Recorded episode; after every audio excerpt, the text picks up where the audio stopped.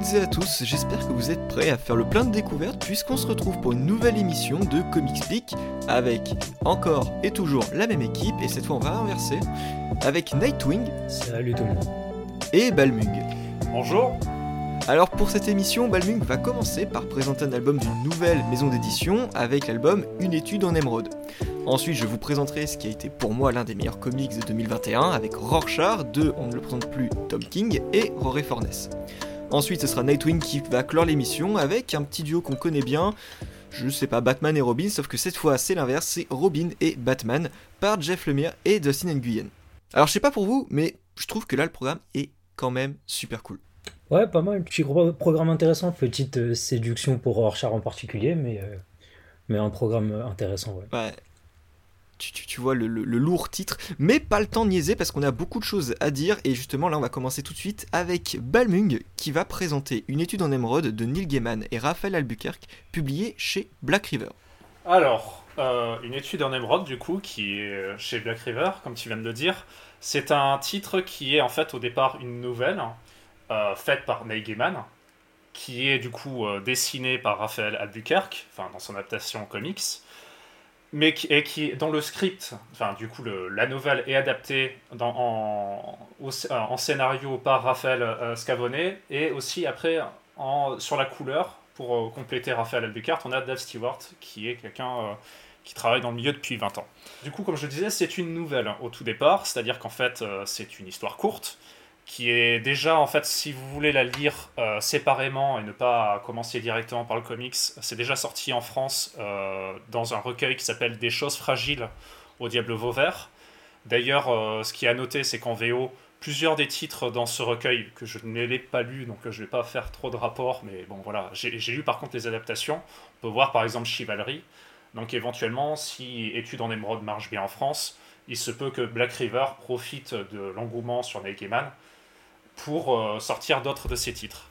Parce que Neil Gaiman, si vous ne le connaissez pas, alors je ne vais pas y revenir parce que j'en ai parlé la semaine dernière, Neil Gaiman, il vient de la, de la vague anglaise et c'est parmi l'un des meilleurs, euh, meilleurs scénaristes euh, de, de la vague anglaise. bon, juste après Alan Moore, mais bon. Alors du coup, maintenant rev- euh, venons sur le synopsis. Alors du coup, on suit un certain Watson arrivant devant la porte d'un certain Sherlock Holmes dans, une long, un- Londres, euh, on va dire, euh, époque victorienne. Alors, il n'y a pas de date, vous allez vite comprendre pourquoi. Enfin, j'en parlerai après synopsis. Et en fait, du coup, il va euh, chez ce Sherlock Holmes pour partager un logement qu'il a vu dans une annonce, pour partager ce logement avec lui. Et peu de temps après son arrivée, une série de meurtres va se réaliser dans Londres, donc sur des membres de la famille royale. Et, euh, et sachant que bon, euh, chaque personnage a un petit peu, un petit peu un vécu. Bon, peut-être pas euh, Sherlock Holmes. Bon, je pense que tout le monde voit qui c'est. Et Watson a aussi un vécu qu'on verra un peu mieux. Alors, j'avoue que j'ai pas trop lu de Sherlock Holmes, mais il me semble que Watson avait déjà des, petits rapports, notamment anciens, anciens militaires, ce genre de choses pour l'Angleterre. Donc, déjà, le synopsis, je vais dire, il est barbant. C'est-à-dire que, bon, si vous avez déjà lu du Sherlock Holmes, c'est la même chose, à peu, peu de choses près. C'est-à-dire que Sherlock Holmes est un très bon profiler et un enquêteur, avec euh, voilà, une intelligence folle. Et du coup, vous vous dites, mais quel est l'intérêt que je lise ce comics? Euh, et ben, c'est simplement en fait pour le petit, euh, le petit élément que Neil Gaiman nous rajoute, c'est-à-dire le côté Lovecraftien.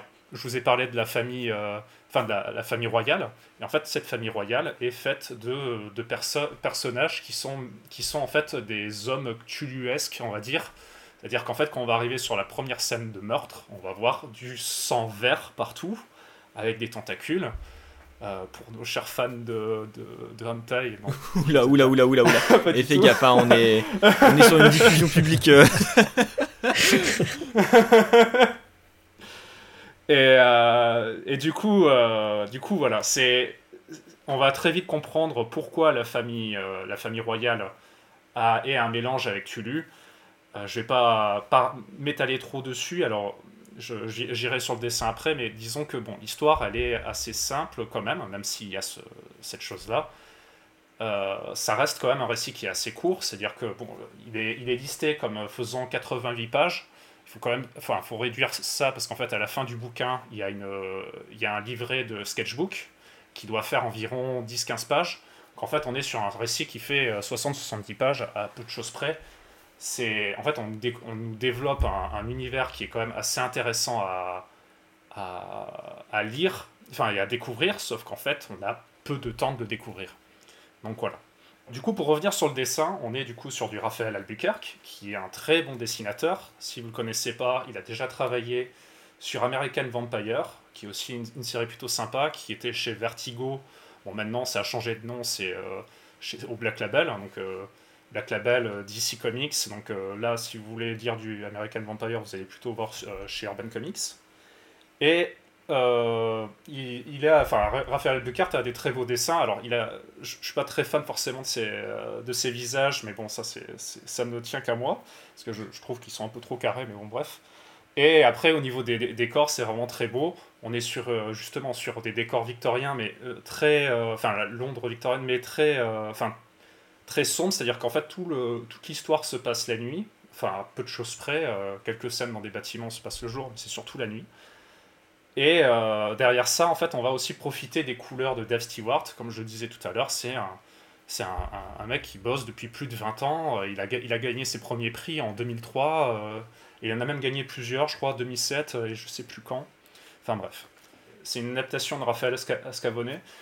Et il en profite aussi pour rajouter un petit peu, un petit peu de sa touche personnelle. C'est-à-dire que par exemple, lui aussi a bien compris que Neil Gaiman est un, adore la littérature anglaise dans la littérature en général.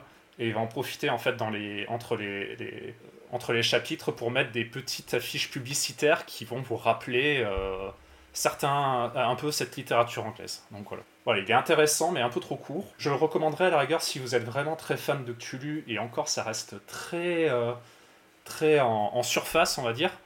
Après c'est un très bon complément, je dis pas. Mais voilà. Donc c'est à peu près tout. Ok, alors de mon côté, je l'ai lu également. Et euh, je me suis demandé pourquoi est-ce que tu as choisi euh, cet album-là? Ah, Alors, je suis, comme je disais, je suis un grand fan de Negeman. Et en fait, euh, Negeman, pour moi, c'est, c'est, on va dire, un dieu. Donc, il fallait en parler. Ouais.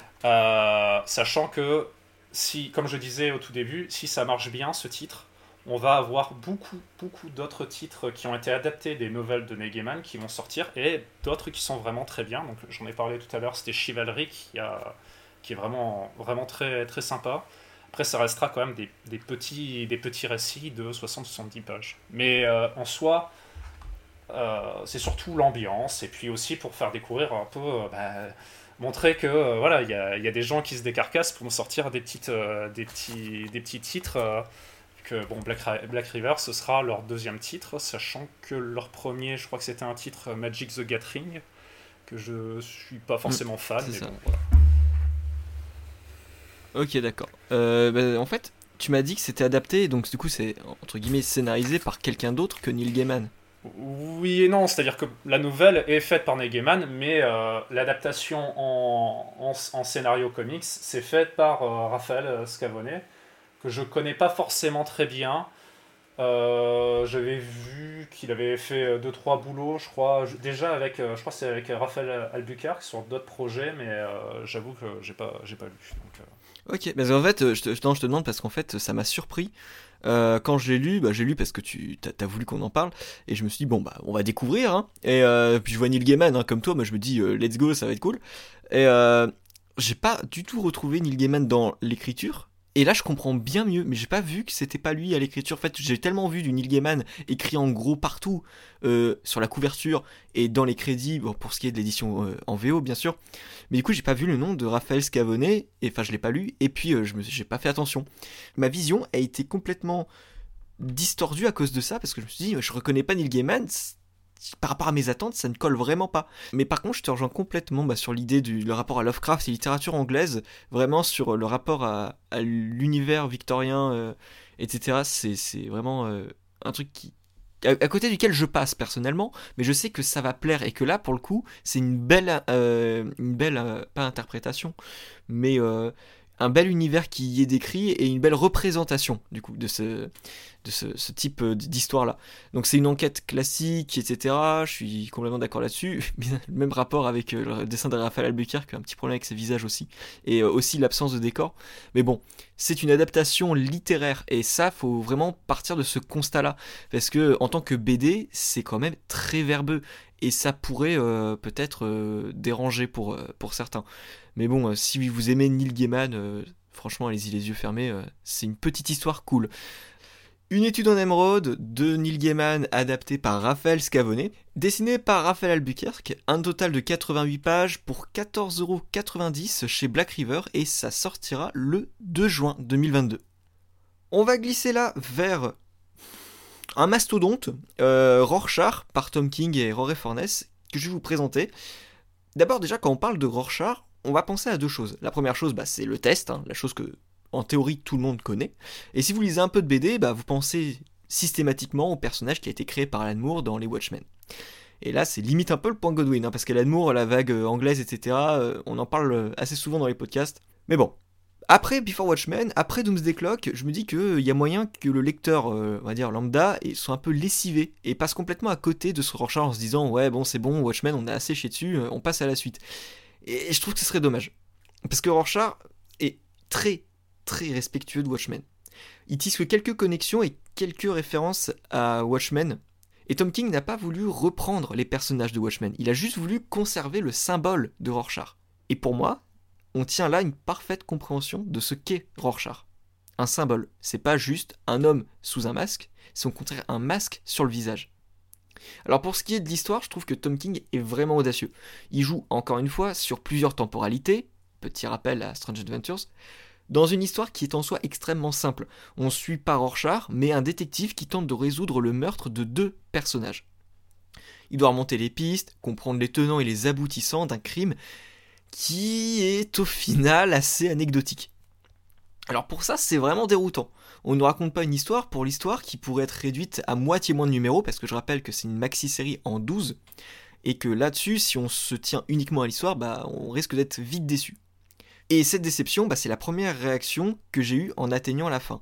On se dit que l'histoire, bah, elle cache que, elle cache pas ses incohérences, et euh, elles peuvent euh, nous sortir de l'histoire. Et à plusieurs moments, surtout dans la lecture en single, à plusieurs reprises, bah, on peut être euh, sorti de l'histoire et ça va nous, créer une sorte de forme de, une sorte de frustration qui dérange. Parce qu'en fait, il n'y a pas de véritable histoire. L'objectif de ce comics n'est pas de nous raconter une histoire. L'enquête, en fait, c'est un foutu MacGuffin qui a été traîné euh, tout le long et qui n'a aucune importance. L'intérêt de cet album, il est ailleurs. Et lorsqu'on réfléchit à ce final rapide, on se dit que c'était évident. Et ce liant n'est autre que la colère. C'est ce qui la provoque et c'est ce qu'on peut en faire. L'histoire elle est vraiment méta et on sait à quel point Tom King aime ça et Rorschach sert extrêmement bien la narration. Mais contrairement à Jones, King va s'adapter à l'univers de Watchmen. L'idée d'un monde réel où certains décideraient de devenir des justiciers masqués, là on les idolâtre pas, au contraire, on les prend pour des cinglés, pour des fanatiques. Et sur ce rapport méta, Tom King monte encore d'un cran. Il intègre des références réelles dans l'histoire du comic book. Il intègre une connexion à des artistes qu'on oublie pour certains et qui ont tristement marqué l'histoire et dont l'état d'esprit bien connu fait qu'on les reconnaît parfaitement à travers son double. Alors je m'arrête volontairement là pour pas dévoiler plus et ça risquerait de spoiler et de vous gâcher une bonne partie des surprises parce que là-dessus, côté surprise, Rorschach est assez fort. Mais vous aurez sans doute compris que du coup Rorschach c'est pas une lecture à prendre à la légère. Elle demande vraiment pas mal d'efforts et des efforts constants, surtout sur l'interprétation et surtout sur la réflexion, sur tous les sujets abordés plus ou moins en profondeur. Et du coup, à ce propos, j'avais relevé quelques phrases de Tom King lorsqu'il présentait Rorschach dans le numéro de DC Connect numéro 3. C'est un petit magazine promotionnel que DC offre euh, en général pour l'achat de certains de ses comics. Alors là-dessus, il disait c'est un travail très politique, c'est un travail sur la colère, nous devons faire quelque chose de cette colère. Ça ne s'appelle pas Rorschach pour le personnage de Rorschach, mais parce que vous vous voyez dans ces personnages, vous en dit plus sur vous que sur eux. Et je trouve qu'il résume parfaitement l'essence de son personnage dans ces quelques phrases. En revanche, je vous dirais pas de foncer les yeux fermés sur l'album. D'abord parce qu'il divise beaucoup. Et si de mon côté, bah, je suis comblé, le public américain reproche beaucoup de choses à Tom King, notamment une écriture décousue et qui ne consiste pas à mettre en avant euh, bah, l'enquête. On ne sait pas forcément où le scénariste veut nous emmener. Et pour moi, c'est une qualité. C'est une qualité lorsqu'on décide et on accepte d'être perdu. Tom King entr'ouvre des portes et c'est au lecteur de les emprunter pour générer ses propres interprétations. Tom King sort également de sa zone de confort. Il quitte sa narration type de Mr. Miracle, de Strange Adventures, et il va diversifier la mise en page. Et je pense que là-dessus, la collaboration avec Rory Fornes y est pour beaucoup. Le dessin et les couleurs sont incroyables, hein. on retrouve également Dave Stewart, comme l'a dit euh, Balmung, puisque Dave Stewart est également le coloriste euh, de Une étude en émeraude. Et Fornes se surpasse, et sa collaboration avec King n'est heureusement pas terminée, puisqu'ils vont lancer ensemble un nouveau projet que j'attends déjà avec impatience. Alors pour faire plus simple, essayer de résumer un petit peu tout ça, parce que c'est extrêmement riche comme œuvre, euh, je vous dirais d'essayer Rorschach. Je vous dirais pas que vous allez aimer, mais je vous dis que ça vaut vraiment le coup d'essayer. C'est pas une lecture simple, mais c'est une lecture qui va vous demander beaucoup et vous rendra tout autant. Cet album, et c'est un album qui est accessible parce qu'il ne vous demande rien d'autre que d'avoir lu Watchmen. Mais il va falloir travailler vos connaissances sur le monde du comics. Il ne s'agit pas d'un savoir qui va être requis pour comprendre l'histoire, hein. l'histoire elle est là pour générer de l'interprétation, mais c'est une plus-value que vous pouvez acquérir avec les relectures. Alors après l'avoir dévoré, on va dire, deux fois et demi, parce que la première lecture était incomplète, je peux vous assurer que c'était pas un album qui se lisait pour ensuite euh, le poser euh, quelque part et euh, attendre qu'il prenne la poussière. Non, c'est un album qui va vous demander au moins une relecture. Pour réussir à cerner les petits détails, vous dire tiens mais en fait ça c'était déjà là par rapport à la fin que je connais maintenant. Et là-dessus bah, ça génère toujours plus de plaisir lecture après lecture. Et pour cerner le, ce récit-là, je pense que c'est un effort qui est demandé. Alors si vous êtes prêt à fournir cet effort-là, si ce que je vous dis par rapport aux richesses de l'intrigue de l'écriture et du, foutu dessin de Rory Fornes quand même, si ça, ça vous tente, bah franchement allez-y parce que là, je pense que vous regretterez pas. Donc je pense que c'est tout pour moi. Et donc euh, je compte sur Balmug qui l'a également lu pour euh, me rattraper parce que j'ai essayé d'être le plus synthétique possible sans rien spoiler. Ah oui, tu me, tu as tellement été synthétique que tu me, bloques certaines, euh, certaines choses. Donc bon, je vais pas, pas m'étaler trop sur certains, points, mais effectivement, quand tu le disais, Rorschach, il faut absolument avoir lu Watchmen. C'est-à-dire que, je sais pas si tu en parles ou pas, mais le fait qu'en fait Rorschach se passe quand même certain nombre d'années après euh, Watchmen, à un tel point où en fait, grosso modo, toute l'équipe des Watchmen, ils sont, ils sont pratiquement tous morts en fait, hein, et notamment même ce certain Rorschach, que je dévoilerai pas l'identité, euh, qui, qui, en fait, euh, qui en fait ben voilà, c'est pas le même que vous avez vu dans le comics. On est vraiment dans un point où ou euh, si, si, vous plaignez, si vous ne voulez pas lire Rorschach parce que vous dites ah, encore, encore euh, essayer de cracher sur l'œuvre de Moore, non.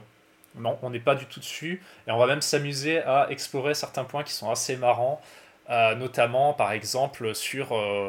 sur alors, je parlais de politique, mais par exemple sur de la pop culture, par exemple. le fait est que, ben, en fait, d'avoir vraiment des super-héros dans votre propre réalité, ça change un peu la donne à qu'est-ce que c'est que l'imaginaire au final. Parce que là, nous, on, lit des, petits trucs de super-héros, mais si vous aviez des super-héros dans le monde réel, peut-être que votre imaginaire, ce serait pas de dire des trucs de super-héros. Ça, c'est, ça, c'est juste un, petit point. Euh, là-dessus, ouais, non, mais King, euh, il, s'est vraiment fait plaisir. Euh, effectivement, c'est, un, point un peu politique, parce que notamment la tournure de cet univers-là est complètement différente de, bah, de, de, la nôtre, en fait. Euh, j'aimerais juste dire, oui, bon, je, je, veux pas, je veux pas gâcher la surprise, surtout sur le numéro 2.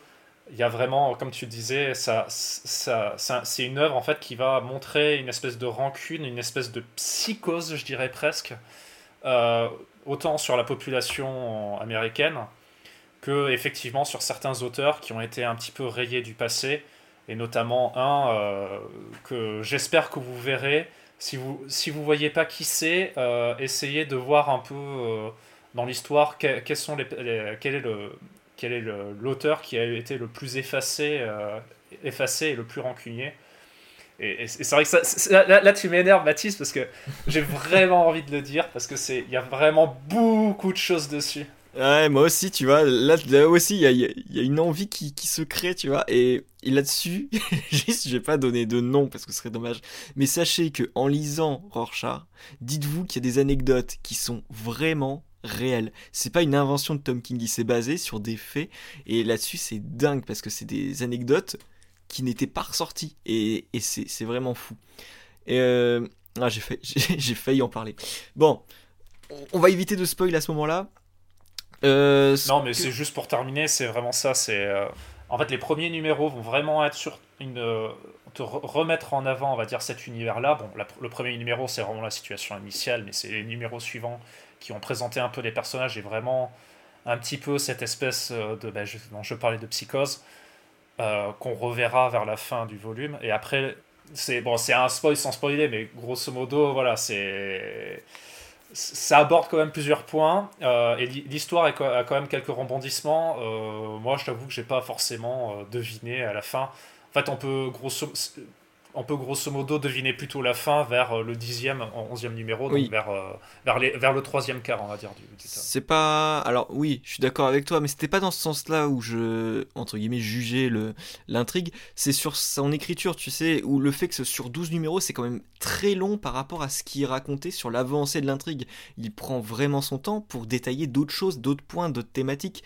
Donc là-dessus, pour ça, je dis que l'enquête, c'est pas le cœur du sujet. C'est le cœur du sujet, au final, bah c'est autre chose, c'est plein de choses différentes. Mais c'est vrai, je, je, finis juste un dernier coup et après je laisse Nightwing parce que lui aussi il aura des choses à dire. Euh, non, moi c'est oui, du coup effectivement au niveau de l'enquête, même l'enquêteur qu'on suit, c'est un peu un enquêteur euh, anonyme parce que au final euh, c'est vraiment pas son histoire à lui qu'on va on va suivre, c'est vraiment l'histoire des personnes qu'il va rencontrer et c'est aussi mais ça reste quand même quelqu'un qui est assez particulier, c'est-à-dire là tu parlais des temporalités, c'est-à-dire qu'effectivement on va en fait, il va enquêter sur, euh, sur euh, ce qui s'est passé dans le passé, donc en fait, on va revivre des, éléments. Mais il y a cette particularité chez lui, en fait, qui. Fait, c'est un profiler qui, qui s'investit un peu trop au point où il va s'amuser à parler avec, euh, ben, avec les gens qui sont pas là, en fait. Il va parler. En fait, il va tellement dans leur tête que ces personnes-là vont être dans sa tête à lui, en fait c'est assez particulier, bref. J'ai trouvé ça génial comme idée d'ailleurs. Euh, Nightwing, je, sais que tu as lu le début. Euh, est-ce que euh, tu as quelques petites choses à dire par rapport à ça? Sur tes premières impressions, justement, tu as lu le, jusqu'au troisième numéro, c'est ça? C'est ça.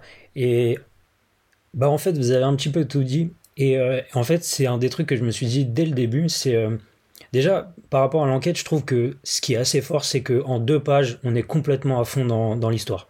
C'est hallucinant de voir comment King arrive à, juste en deux pages, faire en sorte que on soit super embarqué dans l'enquête à un, niveau de. Enfin, je sais pas, c'est. C'était c'est hallucinant à quel point je suis rentré dans l'histoire euh, facilement et, comment j'avais envie de dévorer la, la, suite. Ça demande une certaine culture. Ça demande une certaine culture. Il faut avoir lu Watchmen, vous l'avez dit. Mais ça demande aussi une culture euh, je pense, du monde des comics en général. Et je, je pense que ce niveau de culture fera que, peu importe si on, on, a aimé ou pas, je pense qu'à la fin, on aurait quand même envie de le relire en essayant de se renseigner sur tout ce que King, sur toutes les références que King euh, euh, euh, met dans ce récit, parce que il fait appel à des, à des événements qui sont arrivés donc à une personne réellement. Et, et je pense que si tu ne connais pas cette personne, tu passes à côté d'une grande partie de son histoire. Et, et à mon avis, à la fin, tu ne peux que avoir envie de, te renseigner sur la personne pour ensuite te refaire l'histoire complète et revoir complètement euh, ta première impression de, de, ta première lecture. Parce qu'à mon avis, ça change radicalement ta, ta, perception de, de, l'histoire de King. Ouais, je pense, je pense aussi. Et je trouve ça intéressant parce que euh, là, tu es au numéro 3 et des avis que j'ai pu trouver sur Internet en général, notamment euh, ce qui, ce qui m'a servi pour vous dire que bah, le public américain est très divisé, bah, c'est qu'en général, il décrochait au numéro 3. C'est, là, j'aurais envie de, critiquer les Américains. Ah, enfin, c'est, enfin, pas une critique euh, sur les Américains en général, mais euh, si ça vous intéresse, essayez de voir un peu euh, les avis sur Watchmen vu, d'un, vu en Europe, on va dire, généralement en, Angleterre, versus la vision de Watchmen au vu des, Américains qui comprennent pas que des fois, en fait, euh, Alan Moore aime bien se foutre de leur gueule. c'est pas pour être méchant, mais si, si, Alan Moore se fout de leur gueule un peu quand même. Et euh, le problème, c'est que. Euh, non, mais on va, on va digresser parce que j'avais parlé du film, mais bon, bref, on va s'arrêter là. Parce que le film est américain, hein, je précise. Ouais. Je vais peut-être un petit peu taper sur les Américains, moi, à titre personnel. Parce que je pense que le, le public américain a un problème avec Tom King depuis son run sur Batman. Ça, c'est évident peu importe le, peu importe le personnage, peu importe l'histoire, dès que Tom King écrit quelque chose, il y a ceux qui adorent et ceux qui euh, détestent au point de, de, de, pouvoir peut-être le cracher au visage. C'est quelque chose d'assez euh, fascinant à, à, observer d'ailleurs, de voir à quel point euh, certains ont, une haine viscérale. Strange Adventures, c'est un succès critique, et pourtant je pense pas que ça aura marqué plus que ça le public américain. Il fait du Supergirl également. Pareil, euh, je pense que les critiques ont plus apprécié que le public américain le lambda, on va dire.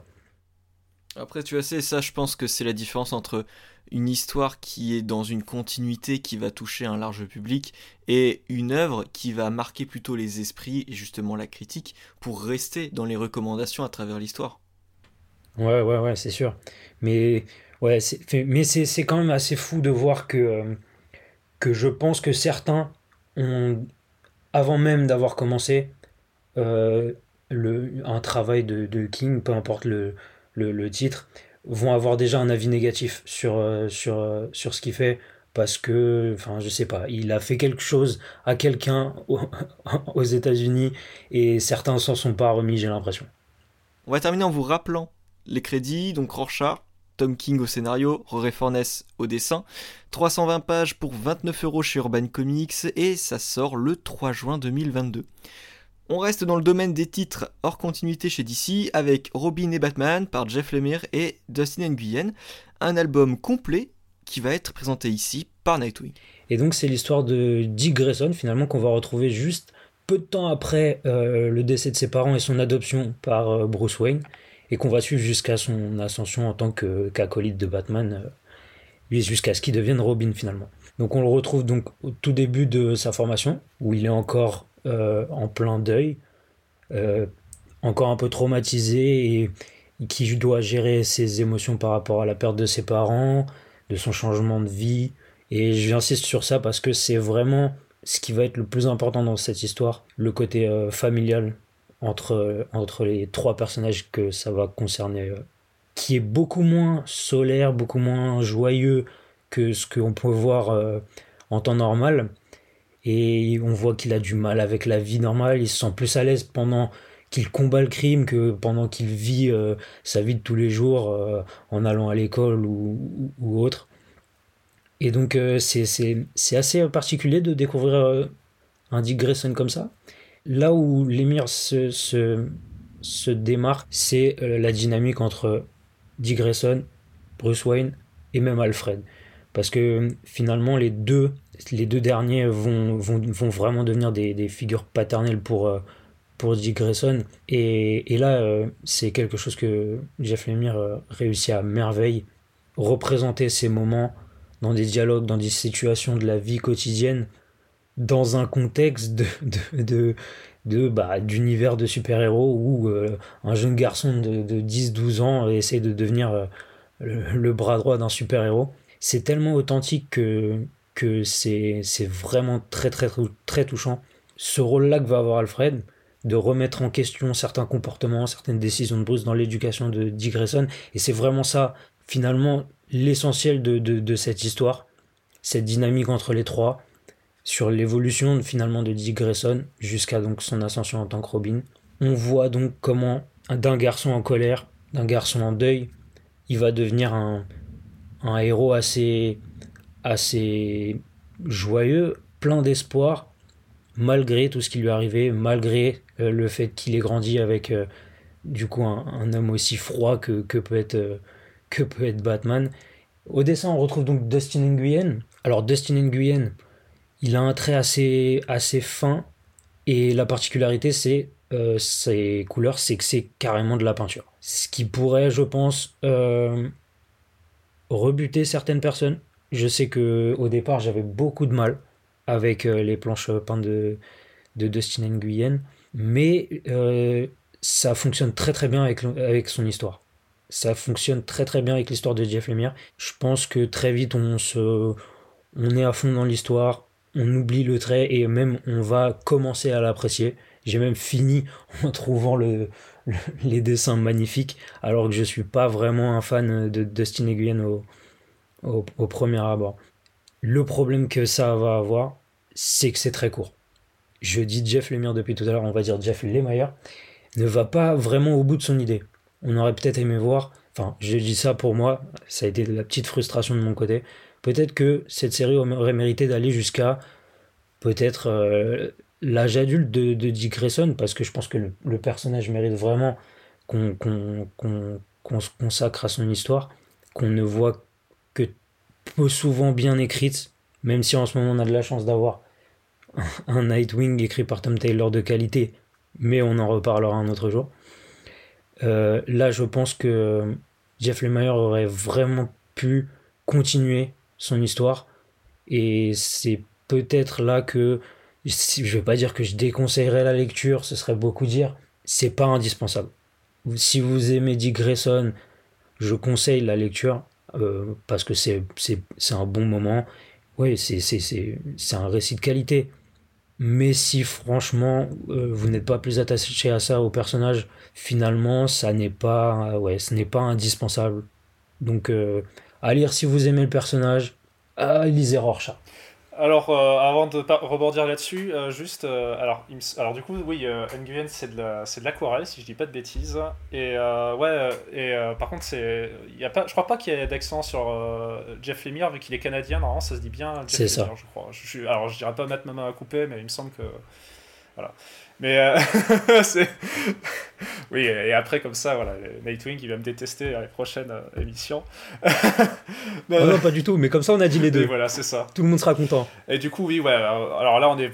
Robin et Batman, on est sur le grand public de Jeff Lemire, franchement, euh, c'est un récit, tu l'as dit, c'est famille, et euh, Lemire, c'est famille famille, famille, famille, tous ces titres, ça parle de famille. Là, on est aussi euh, effectivement euh, sur la, famille recomposée avec euh, Batman le père et Alfred la mère. Oui, si, si, je, je maintiens ce que je dis, c'est bien le cas, parce que Alfred montre la tendresse que, que Batman va finir par montrer. Hein. Je dis pas que les pères de famille, ça n'est pas tendre. Loin de là, enfin, le, le comics va le prouver autrement. Mais on est effectivement, alors euh, au niveau temporalité, on est sur la fin de carrière de Jeff Lemire euh, euh, chez DC Comics.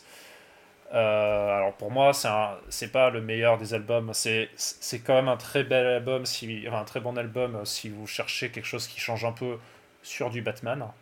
Mais si vous voulez chercher quelque chose qui change un peu tout simplement, et si vous aimez bien les deux auteurs, bah, je vous dis plutôt d'aller lire Descenders. Je pas, voilà, Descenders c'est beaucoup plus développé.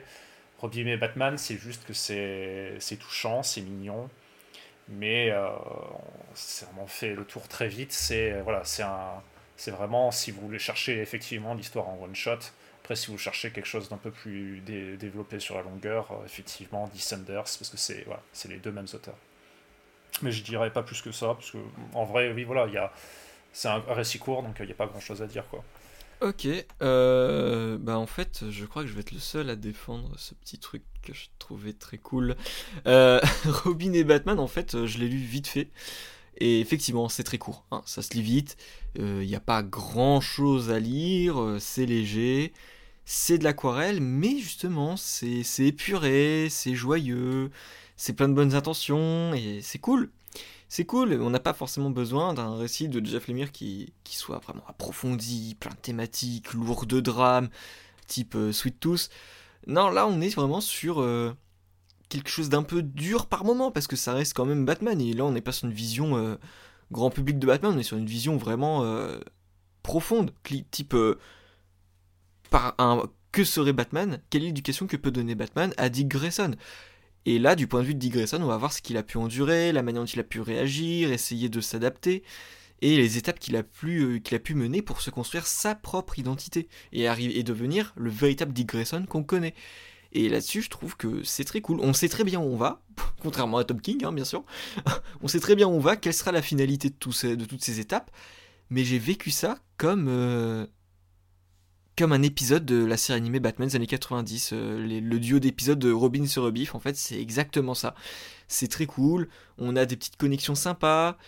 Un méchant principal, franchement, ce serait con de spoiler le seul truc qu'on pourrait spoiler, quoi un méchant principal qui a une connexion avec euh, un élément qui est très très sympa, je trouve, et euh, qui crée une petite dualité que, j'ai vraiment bien appréciée.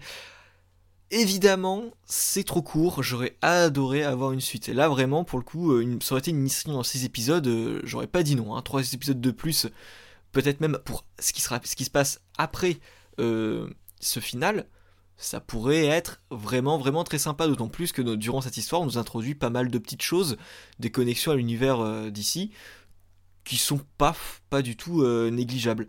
Euh, par contre, côté nombre de pages, on est sur... bon, j'imagine qu'ils ont un peu grossi l'album avec un petit bonus, mais actuellement là, sur la pagination officielle d'Urban, on est sur 136 pages. à savoir que du coup, chaque volume fait à peu près 40 pages. Oui, on est sur un bon 120 pages de, de BD. Donc non, moi je, recommanderais bien. C'est sûr que c'est pas une lecture essentielle. Et là, par rapport au prix, effectivement, ça peut piquer un petit peu.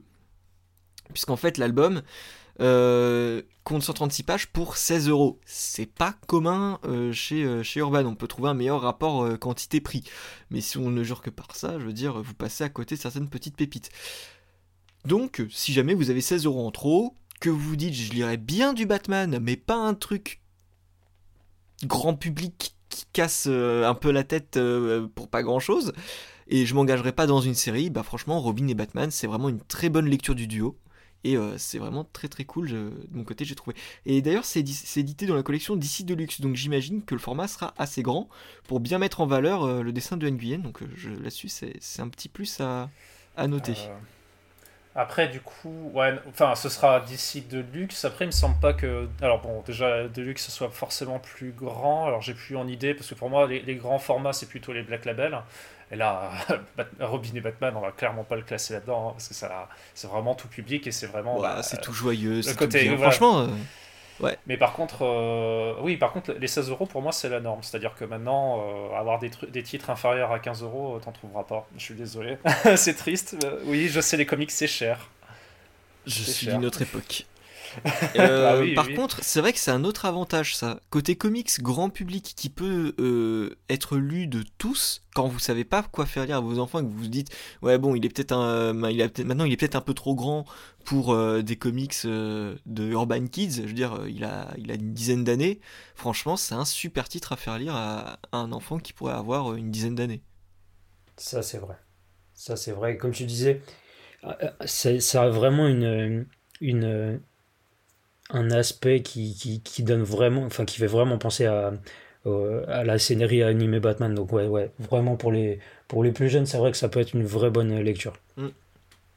Donc on vous remercie de nous avoir écoutés, on espère que notre compagnie vous aura plu et que vous aurez fait plein de bonnes lectures pour euh, les semaines à venir. Euh, on vous invite à noter l'émission sur les plateformes. Maintenant, on est disponible sur Apple, Spotify, Deezer. Et à commenter pour nous dire ce que vous avez pu penser de nos recommandations précédentes ou si même vous avez des questions, pas notamment sur Rorschach, là en question, sur notre page Facebook et sur notre compte Twitter. Là-dessus, on vous donne rendez-vous comme toujours dans deux semaines pour une nouvelle sélection comics. A très vite. Ciao tout le monde.